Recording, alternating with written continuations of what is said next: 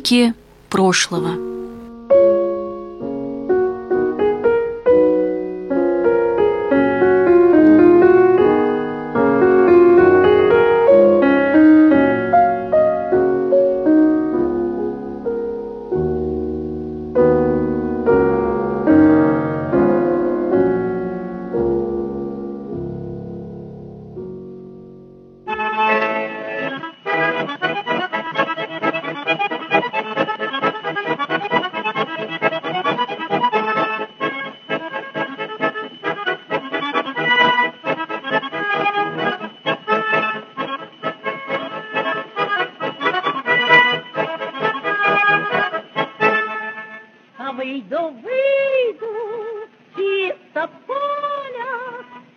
Погляжу, какая даль, Ветры буйные сказали, Ты помилуй, не скучай, Дай лодочку, моторочку, моторочку, мотор, И еду на ту сторону, где милый позор. Вчера вечером слушал радио. Пела русская баба, пела по-нашему, по-волжскому. И голос сам деревенский. Записал впервые, услышав выступление молодой певицы Федор Иванович Шаляпин. Песня кончилась, и только тогда заметил, что реву белугой. И вдруг рванула озорная саратовская гармошка, и понеслись саратовские припевки — все детство передо мной встало. Объявили, что исполняла Лидия Русланова. Кто она? Крестьянка, наверное. Талантливая. Уж очень правдиво пела.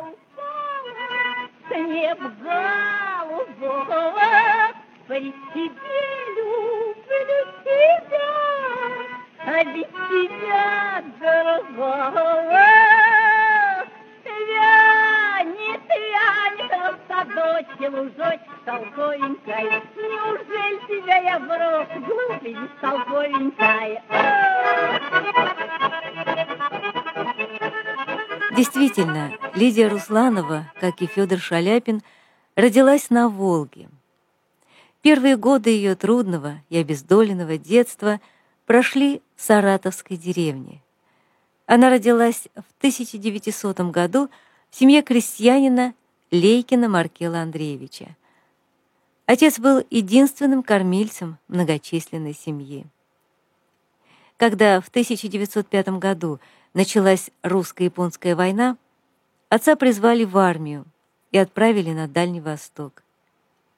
Настоящая песня, которую впервые услышала маленькая Лида, был «Плач». Тогда же девочка впервые узнала, какое сильное она вызывает волнение.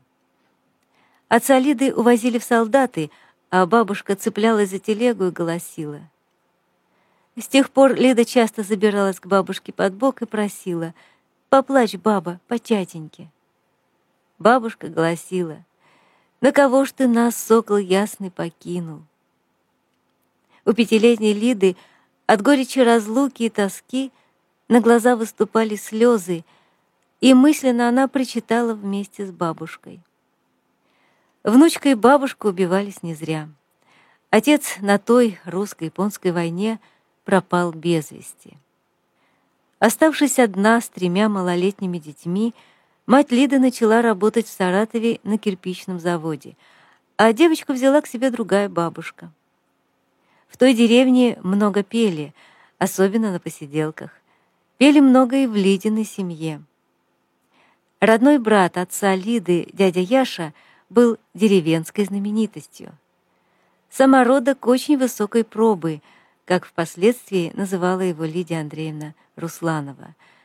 Яша пел на деревенских праздниках, посиделках и свадьбах. Здесь маленькая Лида впервые узнала, что песни не обязательно должны быть про горе и про разлуку. Сколько она наслушалась песен веселых, озорных и удалых. Дядя Яша знал несметное количество народных песен, но чаще импровизировал сам — это больше всего ценилось слушателями. А цепкая память маленькой Руслановой схватывала и навсегда удерживала все услышанное и увиденное. От своего родственника будущая певица унаследовала не только неисчерпаемый репертуар, не только непревзойденное искусство импровизации, но и трепетную, преданную любовь к русской песне. Когда он пел, Лида подходила как можно ближе и, желая понять, откуда возникают эти чудесные звуки, заставляющие других то плакать, то плясать, старалась заглянуть Яше в рот. «У тебя там дудочка?» — допытывалась девочка. «Не дудочка», — объяснял Яша, — «а душа». «А что такое душа? Большая дудка?» — спрашивала Лида. Впоследствии Лидия Андреевна писала, «В деревне пели от души, свято веря в особую, надземную жизнь и заплачек, и песен радости». Девочка и сама запела лет шести. Первым ее слушателем была мама. Плохо себя почувствовав, она вернулась из Саратова в деревню и слегла, прикованная тяжелой болезнью к постели. Чтобы облегчить страдания матери, порадовать и немного развеселить ее, Лида забиралась на русскую печку и, расхаживая на ней, как по сцене, пела все, что запомнила. Мать улыбалась, но ее глаза оставались грустными, и скоро болезнь свела молодую женщину в могилу. После смерти матери беды посыпались на родственников Лиды одна за другой. Кормить Лиду и ее младших брата и сестру стало нечем, и сирота стала петь за подаяние. Пела так красиво и переживательно, что сначала стали приходить послушать ее из других деревень, а потом даже зазывать купеческие дворы. На улице дождик с ведра поливает, ведра поливает, землю прибивает,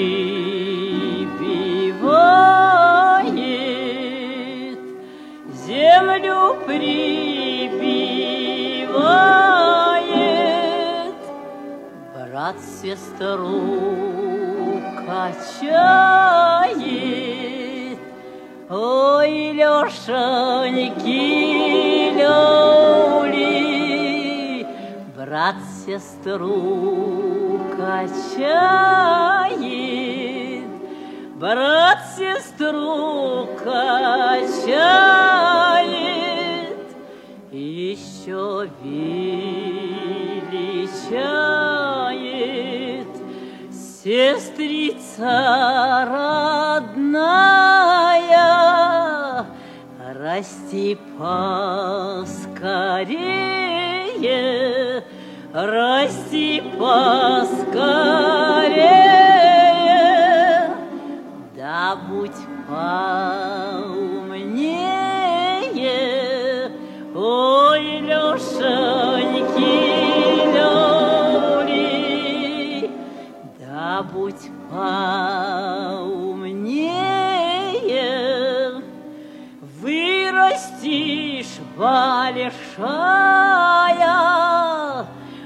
отдадут тебя замуж. Ой, Лешеньки, люли, отдадут тебя замуж, отдадут тебя замуж во чужую деревню, во чужую деревню, в семью не согласну. Ой, Люшеньки, люли, в семью не согласну.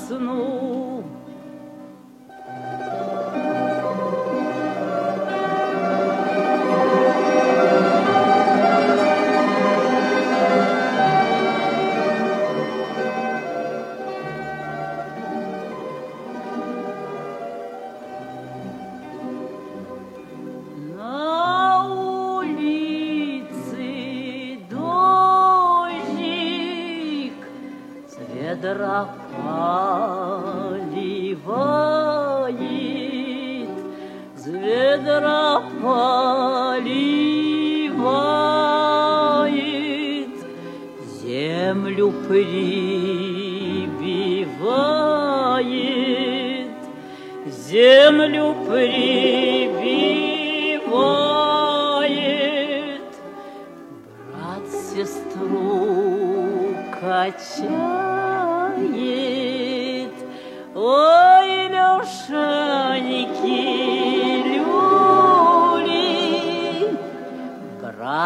сестру качает.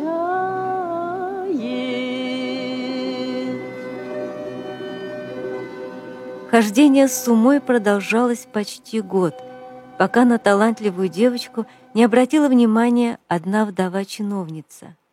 Сжалившись над сиротками, она определила всех троих детей по разным приютам. Так семилетняя Русланова попала в лучшую в Саратове школу-приют. Однако имя и фамилия выдавали ее крестьянское происхождение. Вот тогда-то и появилась фиктивная грамота с новой фамилией и именем Лидия Русланова. Здесь она окончила три класса церковно-приходской школы. После большой дружной деревенской семьи сиротское одиночество могло показаться совершенно беспросветным, если бы не песня. На всю жизнь запомнила Русланова, как пела добрая приютская няня. Ее слова западали, как огонь в душу. И сама Лида пела, пела еще трогательнее и переживательнее, чем в родной деревне. Регенту, который вел в приюте уроки пения, голосок Лиды понравился, и он взял девочку в церковный хор. Это было ее музыкальное образование, которым она очень дорожила. В церкви Русланова осваивала основы музыкальной грамоты. Там она прошла такую школу хорового пения, там она слышала такое многоголосие, без которого вряд ли сформировалась бы как самобытная народная певица. В церковном хоре Лида Русланова очень быстро стала солисткой. Удивительный голос девочки приходили слушать в кафедральный собор со всего города. «Идем сегодня на сироту, уж больно хорошо поет», говорили в Саратове о маленькой знаменитости. Писатель и драматург Иосиф Прут которому посчастливилось слышать в детстве маленькую Лиду Русланову, писал о своем незабываемом впечатлении. В полной тишине величественного храма на угасающем фоне взрослого хора возник голос. Его звучание все нарастало, ни на мгновение не теряя своей первородной чистоты. И мне показалось, что никто, и я в том числе, не дышал в этой массе народа а голос звучал все сильнее, и было в нем что-то мистическое, нечто такое непонятное. Я задрожал, услышав шепот стоящей рядом монашки. «Ангел! Ангел небесный!» Голос стал затихать, исчезая. Он растворился под куполом храма, растаял так же неожиданно, как и возник. И я, рабея, смотрел в потолок, надеясь увидеть, как через крышу свои небесные покои улетит этот маленький ангел, именуемый в городе сиротой. Я стоял, как зачарованный. Волшебную, чарующую силу голоса Лидии Руслановой отмечали впоследствии многие. А ведь она более полувека пела без микрофона, не только в концертных залах, но и под открытым небом многотысячных стадионов. Многим казалось, что Русланова поет стихийно, свободно, как птица, но немногие знали, что за каждой песней, за каждым словом, интонацией, жестом стоял ежедневный подвижнический труд. Вот и тогда сирота с ангельским голосом после воскресных праздников возвращалась в приют, и начинались суровые будни репетиции, где за каждой неверной нотой следовало наказание. Я тональности на взрыд брала, вспоминала потом Лидия Русланова. После приюта Лиду определили на мебельную фабрику полировщицей. Поразительно, как эта изнурительная работа с разъедающими глаза и горло составами не лишила ее голоса. Но сильная, жизнерадостная девушка не унывала. После приюта самостоятельная жизнь казалась привольной и счастливой. Ее приводил в восторг даже вид очень ровных, гладких деталей, которые выходили из рук. И на фабрике девушки тоже пели. Здесь Русланова впервые услышала городской жестокий романс и городские народные баллады с их остроконфликтными и трагедийными сюжетами. Окрасился месяц багрянцем, очаровательные глазки, золотые горы, шумел-горел пожар московский. Они поразили, захватили юную Русланову и наряду с деревенскими старинными песнями, страданиями и частушками навсегда вошли в ее репертуар. Когда она попыталась их спеть впервые в хоре фабричных девушек, то сразу была признана лучшей певуньей, как прежде в хоре приютском и хоре церковном. «Ты нам лучше спой, а работу мы сами сделаем», просили Лиду подруги-работницы, не догадываясь, что определяют ее будущую профессию. В 16 лет состоялся первый настоящий концерт Руслановой. Девушку привели на сцену Саратовского оперного театра, где она пела перед солдатскими депутатами. Спев все, юная певица простодушно спросила, «Ну, а теперь что делать?» «Да ты зачинай с изного», отвечали восхищенные ее пением слушатели. Воодушевленная успехом, юная Русланова продолжала выступать с концертами. Лет в 17 я была уже опытной певицей, ничего не боялась, ни сцены, ни публики, вспоминала впоследствии артистка. Когда разразилась Первая мировая война, Русланова отправилась на фронт сестрой милосердия. Революцию встретила в Ростове-на-Дону, где прошел ее первый настоящий концерт с ошеломляющим успехом. Она исполняла русские народные песни так вдохновенно и зажигательно, что сразу же очаровала и околдовала слушателей. Уже в следующем 1924 году она приглашена была солисткой в Центральный дом Красной Армии. Так началось ее полувековое поистине триумфальное шествие по театральным сценам и эстрадным площадкам нашей страны. Вот мчится тройка удалая Вдоль по дороге столбовой, И колокольчик дары молодая Звенит уныло под дугой.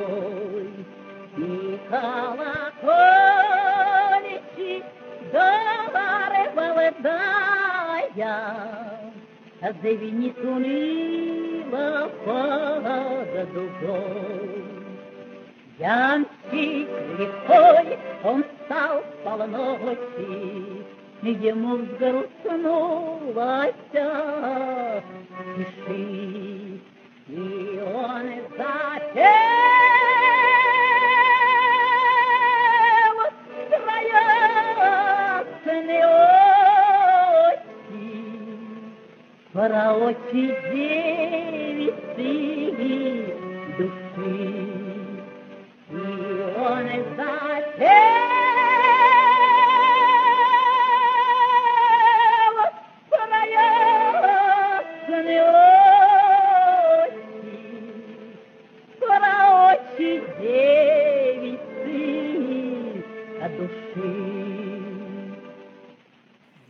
первых же лет своей жизни в Москве молодая Лидия Русланова завоевала искреннюю и горячую любовь столичных зрителей. Ее участие в концертной программе вызывало аншлаг. Слушать ее приходили и ученые, и рабочие, и учителя, и врачи, и студенты. Но совершенно особой, можно сказать, легендарной популярностью пользовалась певица у военных, в армии. На любом воинском концерте, где бы он ни проходил, выступление Руслановой всегда оказывалось гвоздем программы. Солдаты и офицеры ее ждали, после выступления вызывали без счета, а потом приносили цветы и писали письма. Как-то Лидия Русланова выступала в огромном сборочном цехе Ростельмаша. Концерт вместо предполагаемых 30 минут продолжался более часа. Цеховое начальство тревожно посматривало на часы, а рабочие дружно просили. «Пой, Андреевна, не сомневайся, мы свое отработаем. Завтра можешь проверить». На следующий день Лидия Андреевна позвонила в редакцию, и знакомый журналист рассказал ей, что они дают статью о ее концерте и о том, что в тот день план в сборочном цехе был выполнен на 123%. Услышав это, Русланова воскликнула. «Ай, сильна русская песня!» Эту способность вливать в души слушателей настоящий жизненный эликсир – так что любые непреодолимые препятствия начинали казаться преодолимыми, отмечали почти все видевшие Русланову на сцене. Она гордо несла в себе силу национального духа, воплощенного в русской народной песне, и передавала ее своим слушателям, которые сразу, раз и навсегда подпадали под власть искусства этой замечательной артистки. Лидия Русланова была удивительно легка на подъем.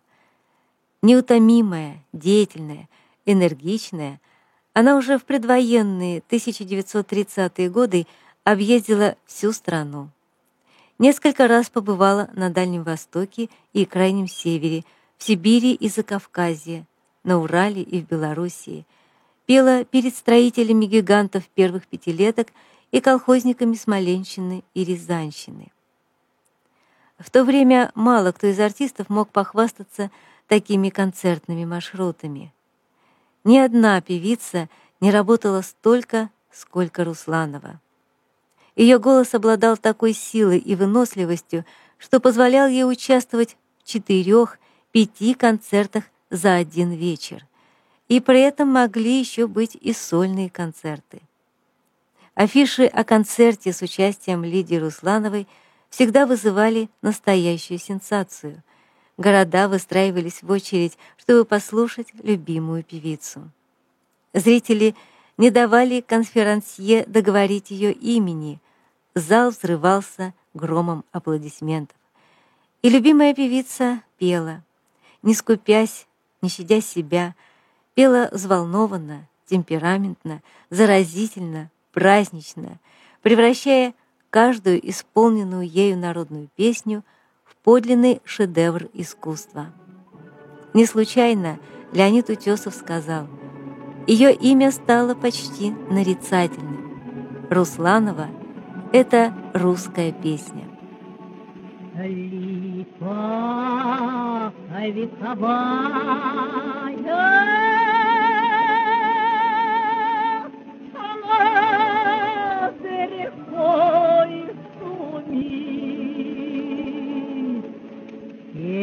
меня удалая,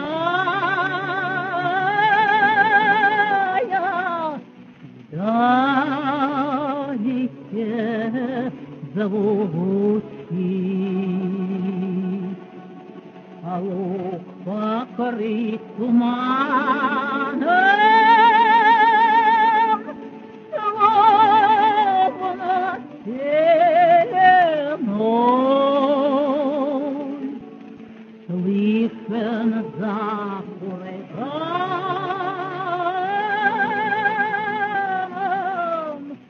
the war.